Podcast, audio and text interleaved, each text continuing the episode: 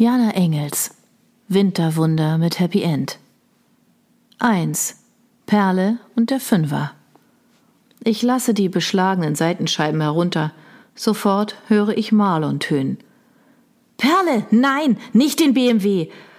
Perle, brüllte er inbrünstig vom Balkon. Unsere Beziehung endet unromantisch und armselig. Dabei hätte ich es kommen sehen müssen. Jetzt, da sich die Realität auch mir offenbart hat, ist es, als lüfte sich gerade ein dichter Schleier. Zumindest gedanklich sehe ich klarer. Marlon und mich eint weit weniger, als ich mir in den letzten Monaten vorgemacht habe, vor allem was Treue und Ehrlichkeit angeht. Meine Tränen aus Wut, Verzweiflung und Enttäuschung lassen alles um mich herum verschwimmen. Immer wieder wische ich mir hastig über die Augen. Ich habe nur einen Gedanken Flucht. Weit weg von hier, ab nach Wien. Dort bin ich sicher. Ich will diesen Kerl nie wiedersehen. Enttäuschung und Scham sitzen tief. Ausgerechnet mir muss so etwas passieren. Schon wieder. Dabei habe ich doch alles für diese Beziehung getan. Neben eisigem Wind und riesigen Schneeflocken findet Marlons durchdringendes Gezeter weiterhin seinen Weg durch das offene Fenster ins Wageninnere. Perle, bitte, oh, Perle, versteh doch, Mensch. Perle! Panisch wiederholt er sich, aber er wird mich nicht kleinkriegen.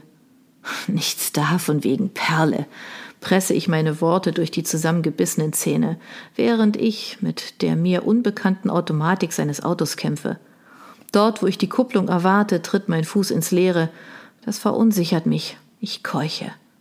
Hektisch und unbedacht trete ich nun mit dem rechten Fuß aufs Pedal. Der Motor heult auf, gleich im Anschluss heult Marlon. Um Gottes Willen, was tust du denn? Steig sofort aus meinem Auto. Ich denke gar nicht daran, auszusteigen. Im Gegenteil. Entschlossen blicke ich in den Rückspiegel. Mein Haar ist durcheinander, aus meinem Zopf haben sich einige dunkle Strähnen gelöst, die mir nun ins Gesicht hängen. Die Wangen sind rot, die Stirn ist blass. Ich sehe aus wie die verheulte Version von Schneewittchen. Vom kreischenden Marlon, der sich aus dem Fenster im zweiten Stock der Skihütte lehnt, lasse ich mich jedoch nicht mehr beeindrucken. Hier mit ihm gemeinsam das Weihnachtsfest zu verbringen, romantisch den Jahreswechsel zu feiern, steht nicht mehr zur Debatte. Ich, Inga Perlinger, werde mich, so wahr ich hier sitze, auf schnellstem Wege zu meinen Eltern begeben und das Fest der Liebe mit ihnen verbringen, so wie es ursprünglich geplant war und wie es das einzig Richtige ist. Verzweifelt drücke ich nochmals auf alle verfügbaren Tasten. Dieses Auto muss sich doch endlich in Bewegung setzen lassen. Verdammt! Unter normalen Umständen bin ich eine gute Autofahrerin es fehlt mir nur an der Erfahrung mit diesem speziellen Gefährt. Kein Wunder, Marlons Baby darf außer ihm niemand fahren. Gewöhnlich bin ich mit einem eigenen Auto unterwegs, einem Fiesta mit bescheidener Ausstattung und Schaltgetriebe. Ich wäre gern mit meinem kleinen Auto hierher in unseren Winterurlaub gefahren. Es ist wendiger, verbraucht weniger Benzin und passt auch in kleine Parklücken. Aber Marlon hatte sich geweigert, in das Auto für Arme zu steigen, was selbstredend eine erbärmliche Einstellung ist, aber er bekommt sowieso immer, was er will. Wenn er selbst nicht ausreichend Überzeugungsarbeit leisten kann, instrumentalisiert er seine Freunde. Da wir Gepäck für drei Wochen mitnehmen mussten, überzeugte mich schließlich die Zweckmäßigkeit. Der Kofferraum des BMW ist nun mal größer. Tja, Marlons Pech, denn jetzt werde ich mich mit seinem Auto für Erwachsene auf den Weg machen und dieses Kapitel meines Lebens beenden. Vor meinem inneren Auge tauchen wieder Giulietta und er in unserem Zimmer auf. Eng umschlungen und mit viel zu wenig Stoff zwischen ihren Körpern schiebt er ihr seine Zunge in den Hals. Uah, ich schüttle mich und verziehe angewidert das Gesicht. Mir ist speiübel. Das Schlimmste daran ist, dass ich es bereits geahnt habe. Ich komme mir so dumm vor. Oft genug haben wir gestritten. Zuerst nur darüber, wie Marlon andere Frauen angesehen, ach was, abgecheckt und mit ihnen geflirtet hat. Hey, Babe, ansehen wird doch wohl noch erlaubt sein. Keine Sorgen, du kommst schon auf deine Kosten. Solche und ähnliche Selbstgefälligkeiten hat er dann von sich gegeben und mir eingeredet, dass ich übertreibe. Als die Kontaktbeschränkungen strenger wurden, hing Giulietta verdächtig oft bei ihm rum, auch wenn sonst niemand da war. Hey, sie ist eine gute Freundin. Willst du sie über Wochen allein lassen? Wir haben doch nur uns. Perle, wir hängen nur ab. Was denkst du von mir? Dass ich meine Flamme und meinen besten Freund verarsche? Natürlich konnte ich nicht dagegen argumentieren. Diese Zeit war für uns alle schrecklich. Darum habe ich ihm vertraut. Und darum sind wir vier, Giulietta, Benedikt, Marlon und ich, auch noch gemeinsam in die Steiermark gefahren.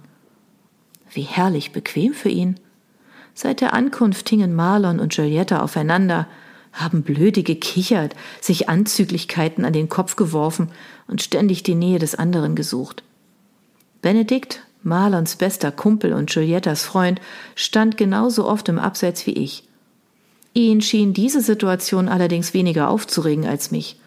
Erst letzte Nacht habe ich Marlon erneut darauf angesprochen, dass er sich zu gut mit Giulietta versteht – aber er hat wieder alles abgestritten und mich schließlich eine hysterische Ziege genannt. Anschließend habe ich mich in meine Decke gekuschelt und so getan, als würde ich tief und fest schlafen, habe jedoch kein Auge zugemacht und den Fehler bei mir gesucht. Nachdem meine vorherige Beziehung auch nicht lange gehalten hatte und ich ebenfalls belogen wurde, nagten die Zweifel an mir. Das hatte ich Marlon bis dahin aber nicht erzählt. Nach dem Frühstück wollte ich in unserem Zimmer mit ihm darüber reden und mich sogar entschuldigen, aber dieser Mistkerl hatte keine Entschuldigung verdient. Die ganze Zeit über hatte ich recht. Wie versteinert habe ich die beiden angesehen. Sie waren so sehr damit beschäftigt, sich gegenseitig abzulecken, dass sie mich erst bemerkt haben, als ich meine Koffer wütend aufs Bett geknallt habe, um meine Sachen zu packen. Wieder beiße ich die Zähne aufeinander. Mein Kiefer schmerzt und ich schüttle den Kopf, um dieses Bild aus meinen Gedanken zu verjagen. Es gelingt leidlich und ich wische mir erneut fahrig die Tränen aus dem Gesicht. Es ist sinnlos, darüber nachzudenken. Ich sollte mich lieber darauf konzentrieren, endlich loszufahren. Marlons Fünfer BMW ist sein Heiligtum. Ich entehre es gerade. Aber es ist mir gleich. Das ist schließlich das Mindeste, was der Mistkerl verdient hat. Ich atme durch und sammle mich. Irgendwie muss ich diese Karre endlich in Bewegung setzen. Perle, jetzt lass den Scheiß endlich. Verdammt, das kannst du nicht machen, der gehört mir. Du fährst viel zu schlecht.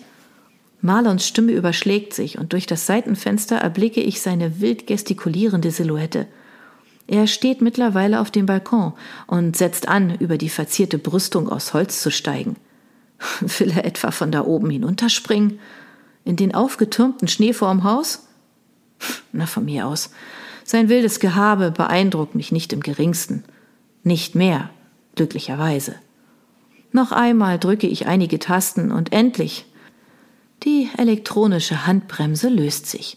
Ich bewege den Automatikhebel mit mehr Kraft als nötig und im Display des ausladenden Armaturenbrettes erscheint ein großes D. Huch, mit einem euphorischen Jauchzer verleihe ich meiner freudigen Überraschung Ausdruck. Geschafft! Augenblicklich setzt sich der Fünfer in Bewegung. Erleichtert lache ich auf und unter die Tränen mischen sich Schneeflocken, die mein erhitztes Gesicht kühlen. Laut knirschend gibt der Schnee unter den breiten Reifen nach. Noch immer sind die Seitenscheiben hinuntergelassen, der Wind treibt mit jeder Sekunde federgroße Flocken zu mir hinein, und dann durchbricht ein plötzliches, wolfsähnliches Heulen meinen Triumph. Leiderfüllt und voller Schmerz durchdringt es die Luft und erschüttert mich bis ins Mark. Nein! Marlons Stimme ist verzerrt, nicht wiederzuerkennen. Ich fühle einen nochmaligen Adrenalinschub und blicke in den Rückspiegel. Er ist wahrhaftig gesprungen. In seinem roten Weihnachtspullover steckt er mit beiden Beinen im Schneehaufen unterhalb des Balkons fest. Die Arme reckt er in die Höhe. Ich wähne die Flasche Bier noch immer in seinen Händen. Mit festem Griff umklammere ich das Lenkrad. An ein Zurück ist nicht zu denken. Der Wagen rollt. Schon nach wenigen Metern sind Marlons martialische Schreie und Flüche nicht mehr zu hören. Zwei Kurven geht es die schmale, von aufgetürmtem Schnee gesäumte Straße hinab. An der nächsten Ecke muss ich anhalten und mich für eine Richtung entscheiden. Kein Auto weit und breit. Ich tippe Wien ins Navigationsgerät. Nach wenigen Sekunden steht die Route fest. Eine Fahrzeit von knapp drei Stunden ist berechnet. Wunderbar, wenn nichts dazwischenkommt, bin ich noch vor Einbruch der Dunkelheit am Ziel. Ich betätige den Knopf für die elektrischen Fensterheber. Sobald die Scheiben geschlossen sind, wird es wärmer im Auto. Während das Radio spielt, verlasse ich mich kurz darauf nur noch auf die Technik. Es schneit so heftig, dass ich sowieso kein Straßenschild erkennen kann. Hochkonzentriert und mit beiden Händen umklammere ich das Lenkrad. Es ist schwer, das Auto in der Fahrspur oder dem, was ich noch davon erahnen kann, zu halten und gleichzeitig auf die Anweisungen des Navis zu achten. Allmählich bemüht sich mein Kreislauf wieder in den Normalbetrieb. Meine Atmung verläuft ruhiger, ich habe aufgehört zu weinen, nur das Zittern in den Händen und Knien hält sich hartnäckig. Viel Rücksicht kann ich darauf im Moment jedoch nicht nehmen, denn das Fahren verlangt nach all meinen Sinnen. Die Straßen sind schmal und verschneit, links und rechts türmt sich die weiße Masse zu gewaltigen Bergen auf. Ich glaube, das Dorf bereits hinter mir gelassen zu haben, denn nun tauchen neben mir gewaltige Felswände auf. Dann wieder erahne ich tiefe Abgründe hinter den Leitplanken und bin diesbezüglich froh, dass der Schnee die Sicht beeinträchtigt. Als ich nur einen Moment durchatme, passiert es.